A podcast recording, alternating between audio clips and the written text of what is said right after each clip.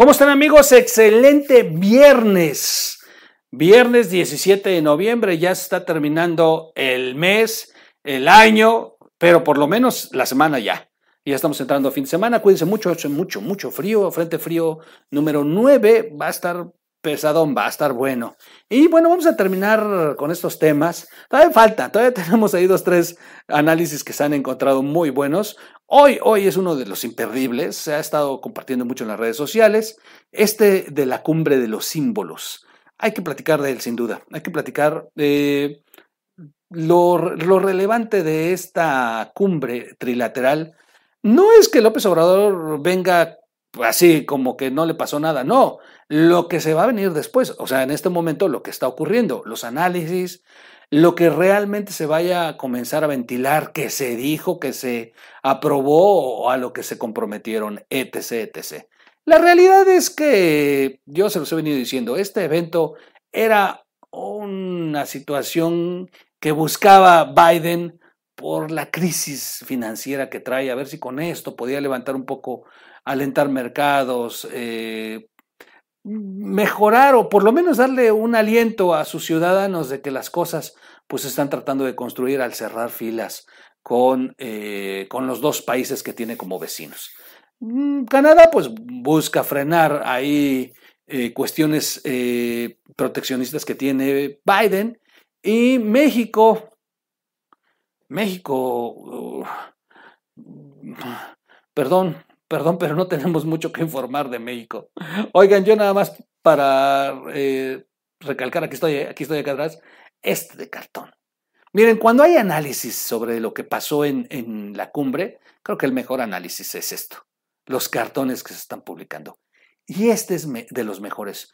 Antes que nada, suscríbase al canal, suscríbase, búsquenos como RIT TV, soy su amigo Miguel Quintana, dele like al video si le gusta, compártalo, gracias por los que están donando, al inicio y al final está el número de cuenta y dele clic a la campanita para recibir todas las notificaciones. Para los que nos están escuchando en la versión podcast allá en las plataformas digitales de radio en línea, búsquenos como O Radio. Y les describo para los que nos están escuchando y no nos ven, tengo el cartón de Alarcón, es buenísimo, es un tigre, es un tigre en México con el pecho para afuera, grandote, un tigre muy bravo, con los brazos abiertos como macho eh, y con el cubrebocas en el suelo, botado ahí atralado, porque los tigres machos así son, valientes. Pero ese, ese tigre en cuanto cruzó la frontera y llegó a la, a la, casa oval, este se volvió un gatito muy tierno, muy chiquito, muy, muy chiquito y con cubrebocas. Pero además con sus deditos cruzados, este, es una ternura. No hay mejor resumen. Es más, ya debería terminar este video e irnos a descansar porque el cartón de Alarcón es el mejor análisis que he visto de toda la cumbre. En fin, bueno, vámonos a platicar de la cumbre de los símbolos. Eh, esta columna que hace eh, Raimundo Rivapalacios, muy, muy buena. Se ha estado comentando, se ha estado compartiendo. Y eh, les estoy poniendo, para los que no están viendo el video, una imagen de López Obrador, así súper chiquito, todo chueco, con sus manitos cruzadas, su cubrebocas, ya no es el gatito, pero se parece, es idéntico, en una super silla que le quedó grande en la oficina oval. La cumbre de los símbolos, estrictamente personal de Raimundo Rivapalacios. López Obrador, por lo que se sabe, fue un mero pasajero en el asiento de atrás. Y se desconoce cuántos compromisos cumplirá. Ay, papaya de Celaya. No, no, me encantan estas columnas. Este, no sé si se escuchó. No, no se escuchó, ¿verdad? Ah, qué bueno. Eh, la primera cumbre de líderes de América del Norte en cinco años estuvo llena de símbolos. En la pista, los ojos estaban puestos en el presidente López Obrador, quien llegó a Washington en medio de expectativas y con un cierto morbo por su visión etnocentrista sobre México, la política y la vida. La prensa extranjera había reflejado las vísperas de la forma como se aísla del mundo. Voy a bajarle un poco mi micrófono, creo que estoy muy alto. Muy, muy alto, creo, creo. Eh, ok. La prensa extranjera había reflejado las vísperas de la forma como se aísla del mundo y al mismo tiempo, como le gusta presumir, que ideas y acuerdos que toma el mundo en conclaves internacionales fueron inspirados en lo que él ya ha puesto en marcha en México. sí, sí, sí, sí, sí, sí. Lo suyo, lo suyo es decir que todos le copian. Bueno, sin embargo, era un enigma cómo se comportaría ante Joe Biden y Justin Trudeau. ¿Eh? ¿Qué hubo? Es que no, no, no, no, no, no se me da el apellido del, del Justin. Pero ya sé que es Trudeau. ¿eh? Me, puse, me, puse, me puse a ensayarlo, ¿eh? Trudeau. No, no, me pusieron a ensayarlo, déjenme decirles. Bueno, aunque al finalizar el día en la capital estadounidense realmente no decepcionó, sus discursos públicos improvisados fueron reiterativos, erráticos e inocuos. López Obrador no supo porque no quiso o no lo persuadieron de otra cosa aprovechar el viaje a Washington. Pudo haber viajado el martes por la noche a la capital estadounidense tras inaugurar el tianguis turístico en Mérida, pero como no utiliza aviones oficiales, bueno, eso dice, perdió todo el día porque tuvo que salir de Cancún, que no tiene vuelos directos. No se sabe cómo, cómo se fue ni por dónde llegó. Pero mientras volaba, el primer ministro canadiense estuvo en, el Capitolio sensibilizando a los legisladores sobre el impacto negativo que tendrían algunas medidas proteccionistas que está impulsando Biden. Ahorita les cuento por qué. Bueno, aquí, aquí mismo eh, Raimundo lo dice. El primer ministro de Canadá fue con quien primero habló López Obrador, en un encuentro bilateral que comenzó con un discurso de bienvenida en el Centro Cultural México en Washington. Ahí sí se sentía cómodo Obrador. Y más después de estar abajo del mural de la historia de México. Sin duda, ahí sí, como pez en el agua. Pero bueno, lo malo es que no habló del presente, sino del pasado, que no se refirió a los problemas que enfrentaban ambos países frente a Estados Unidos y al cómo podrían alinearse, aunque fuera retóricamente, contra las acciones emprendidas por Biden que afectan la integración norteamericana. El primer ministro de Canadá no perdió el tiempo y expresó desde temprano sus objeciones a los créditos fiscales para consumidores y sindicatos eh, propuestos por Biden para estimular la producción de autos eléctricos. Aquí hago una pausa. ¿Cuál es la bronca? La bronca entre Canadá y Estados Unidos era una oportunidad para México. Muchos estuvieron pensando que incluso Canadá hubiese podido aliar a México en un tema que le preocupa a Obrador, y eso le preocupaban a los inversionistas en México, la reforma energética. ¿Cuál es el tema? Canadá, aunque no lo crean ustedes, está defendiendo petróleo, al igual que Obrador. Aunque Canadá tiene parques solares y, bueno, toda una inversión en, en energía renovable, energía limpia, Aún así, Canadá tiene como prioridad la industria automotriz con vehículos de gasolina. No están todavía en el terreno del auto eléctrico como en Estados Unidos. El tema es que Biden ha metido esta revolución de los autos eléctricos de una manera brutal y no es tonto. Sabe que el petróleo se va a acabar y depender del petróleo pues es algo que ya no le gusta a Estados Unidos. Así que están avanzando a futuro. Pero Biden, para poder alcanzar su éxito, le está metiendo dinero en incentivos. Te dan dinero por comprar un carro eléctrico. Te compran tu carro de gasolina, te dan una lana si lo vendes y te pones, cambias un eléctrico. Te dan lana si eres inversionista y pones negocios que tengan que ver con autos eléctricos. Te dan lana si estás fabricando carros eléctricos, tienes estímulos fiscales. Y le ha invertido a carreteras federales, a centros eh, vacacionales, a lugares públicos para estas estaciones de suministro para autos eléctricos. Va a ser una revolución, ¿eh? O sea, para el 2023 tienen a alcanzar estaciones por todos lados, de hecho que superen a las estaciones de combustible. Y eso, ¿a quién deja en desventaja? A Canadá y a México. ¿Cuál era lo razonable? Que Canadá y México se pusieron de acuerdo y dijeron, pues vamos a pedirle a Biden que se vaya lento o, pues de qué se trata. Y no lo hizo Obrador. Perdió una gran oportunidad porque, miren, eh, Canadá no pierde tanto, ¿eh? Tiene cómo arreglarse y como pasó. Porque Canadá y Estados Unidos sí se arreglaron bilateralmente. En esta misma cumbre dejaron a López Obrador fuera y ellos arreglaron. Era el momento para López Obrador para que con sus aspiraciones de mantener su, su control de Pemex, hubiese podido hacer una alianza con Canadá y no lo hizo. Lo, perdió el tiempo contándole la historia de México y enseñándole el mural. Así de, así de grueso. López Obrador le mostró los murales del Centro Cultural y habló de Lázaro Cárdenas y Benito Juárez sobre temas contenciosos de importancia para las dos naciones. Ni una palabra, ni una palabra sobre el tema de importancia sobre estos dos países. La forma de actuar del el primer ministro de Canadá en Washington llevó a que Biden elogiara la relación bilateral con Canadá y buscara públicamente limar cualquier espereza. Les digo que ellos se juntaron. Cuando se reunió con López Obrador, mientras el presidente mexicano volvía a hablar de Juárez, de Cárdenas y a hablar históricamente de Lincoln y de Roosevelt, sin dar espacio a la traducción, por cierto, si se atascó ahí, Biden se levantaba los calcetines y escribía algunas notas ajenas. Pero además, sí se pasó con la traductora, ¿no? Después de ocho, casi nueve minutos de un rollo de hueva, despacito, así como es Obrador, finalmente le dice a la traductora, a ver si puede. Hijo de su madre. De verdad que grosero, ¿eh? Las dos fotografías más importantes de ese momento en la oficina oval fueron donde López Obrador se veía achicado en una silla dura con las manos cruzadas y donde Biden lo tomaba eh, un momento de la rodilla. Nada más faltaba que le dijera Obrador, no me toques, ¿no?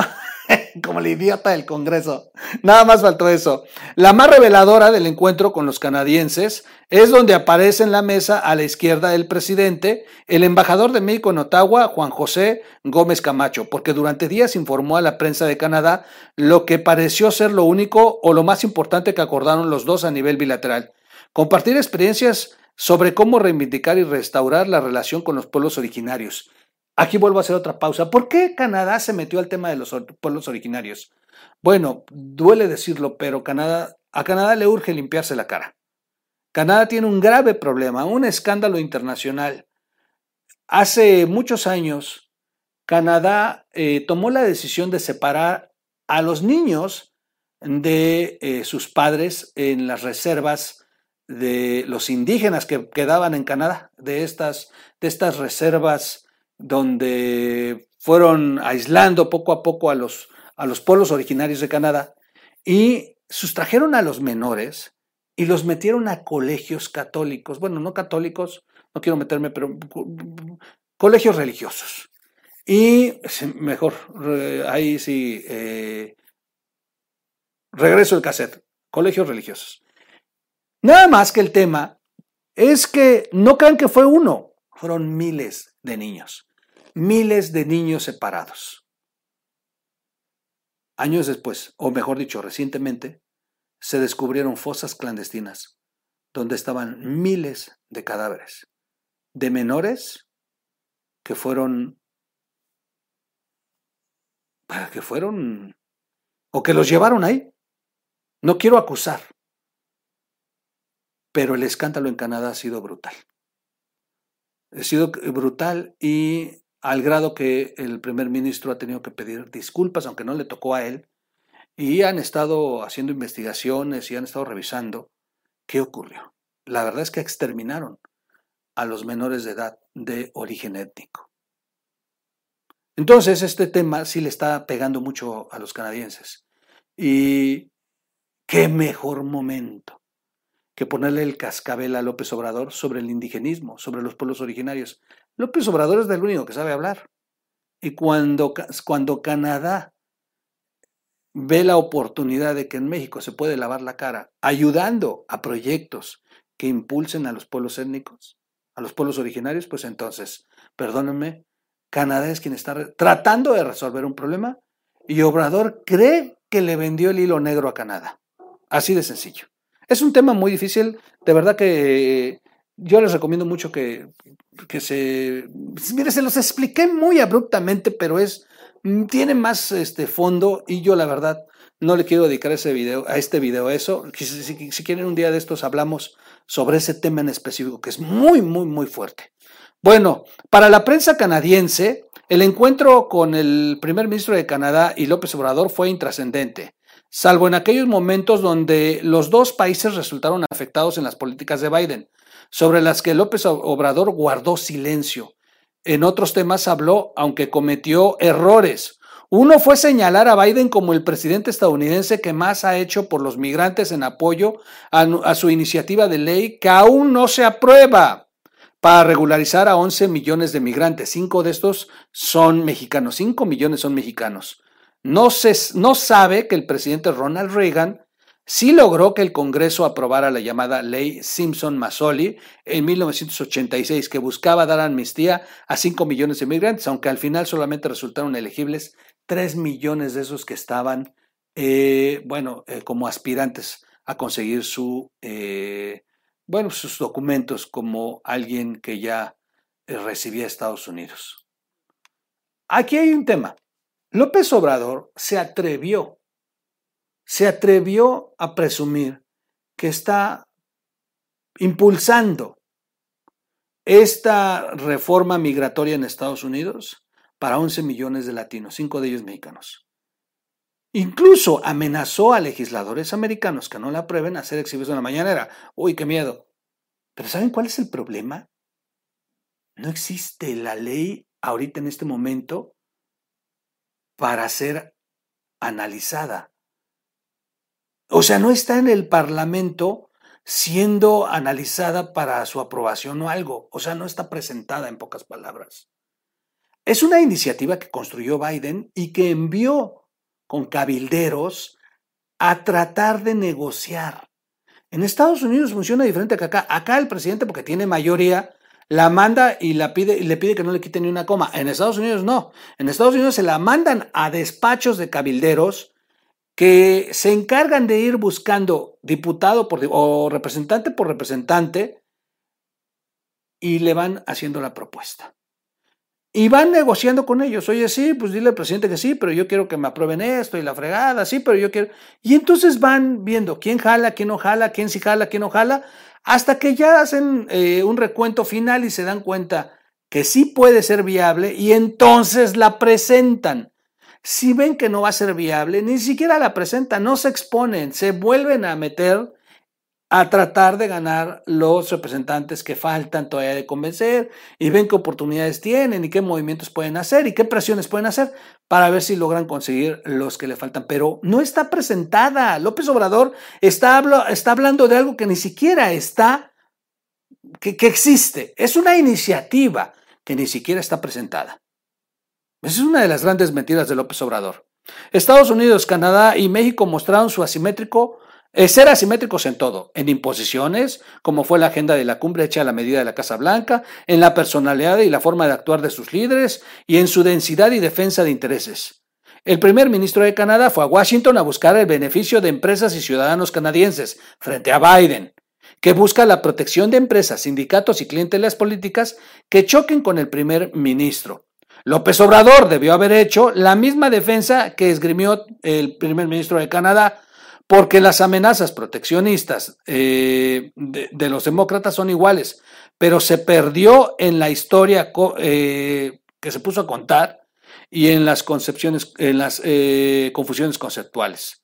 Por ejemplo, la integración económica, donde quiere que Estados Unidos jale las economías de México y América Latina sobre su visualización regional y no en lo discursivo le hicieron caso. América Latina solo existió para que México y Canadá distribuyeran en el subcontinente las vacunas anti-COVID que les da Estados Unidos. América Central solo jugó un papel secundario cuando acordaron buscar oportunidades de empleo para un número no específico de, de estos tres países. No solo en Estados Unidos, como quería López Obrador, diseñar planes de inversiones productivas, no sembrando árboles, sino en la región que pedían que se generara la integración para poder impactar en el área. Quedó integrado en las políticas diseñadas por la Casa Blanca y no las propuestas que planteaba López Obrador. Todo esto no significa algo malo para México o para su presidente o para los resultados de la cumbre. Al contrario, el encuentro dio más resultados concretos e inmediatos de lo que anteriores reuniones han alcanzado. Y fue la placenta de lo que la vocera de la Casa Blanca, James Pesky, definió horas antes de la cumbre como la más importante, reanudar a nivel de compromiso de cada uno de los líderes para con Norteamérica que se había estancado desde el 2016 y eso es lo relevante, que pues después de cinco años y de que Donald Trump la frenara, hoy de nuevo estarían sentados los tres amigos. Eso no es negativo, aunque López Obrador, por lo que se sabe, fue un mero pasajero en el asiento de atrás y se desconoce cuántos compromisos, cumplirá. Finalmente, las señales están claras. Solamente lo necesitaban para justificar. Solamente lo necesitaban ahí, no lo dejaron hablar, no participó, el tigre no se llevó todas sus, sus garras y finalmente, bueno, tampoco le hizo daño a México como ocurrió con la reunión de la ONU, que fuimos el ridículo internacional. Pero bueno, sí se exhibió porque, pues, pues es López Obrador. es López Obrador, ahí está. Es López Obrador, eso, eso, eso no se puede ocultar. Lamentablemente, con discurso sin discurso, ahí está. Una imagen habla más que mil palabras. Soy su amigo Miguel Quintana el Troll. Yo los veo en un siguiente video. Pasen un lindo fin de semana y vamos a ver cómo nos depara el día lunes. No se pierdan, les voy a hacer un video sobre, sobre, díjole, yo creo que, de verdad, yo creo que llegó borracho al, al tianguis turístico de Mérida. Cometió, de verdad, yo lo he visto cometer errores a Obrador, pero las sandeces que dijo en el tianguis turístico son para preocuparnos, ¿eh? O, o ya trae demencia senil, o venía ebrio, o, algo le pasó a Obrador. De verdad es, es, es peor que yo leyendo en mis programas, de verdad. Es, es, me gana, me gana, sinceramente. Ya para que me gane, es cosa seria. Cuídense mucho. Soy su amigo Miguel Quintana el Troll. Y gracias a todos. Hasta aquí. Me voy. ¡Vámonos!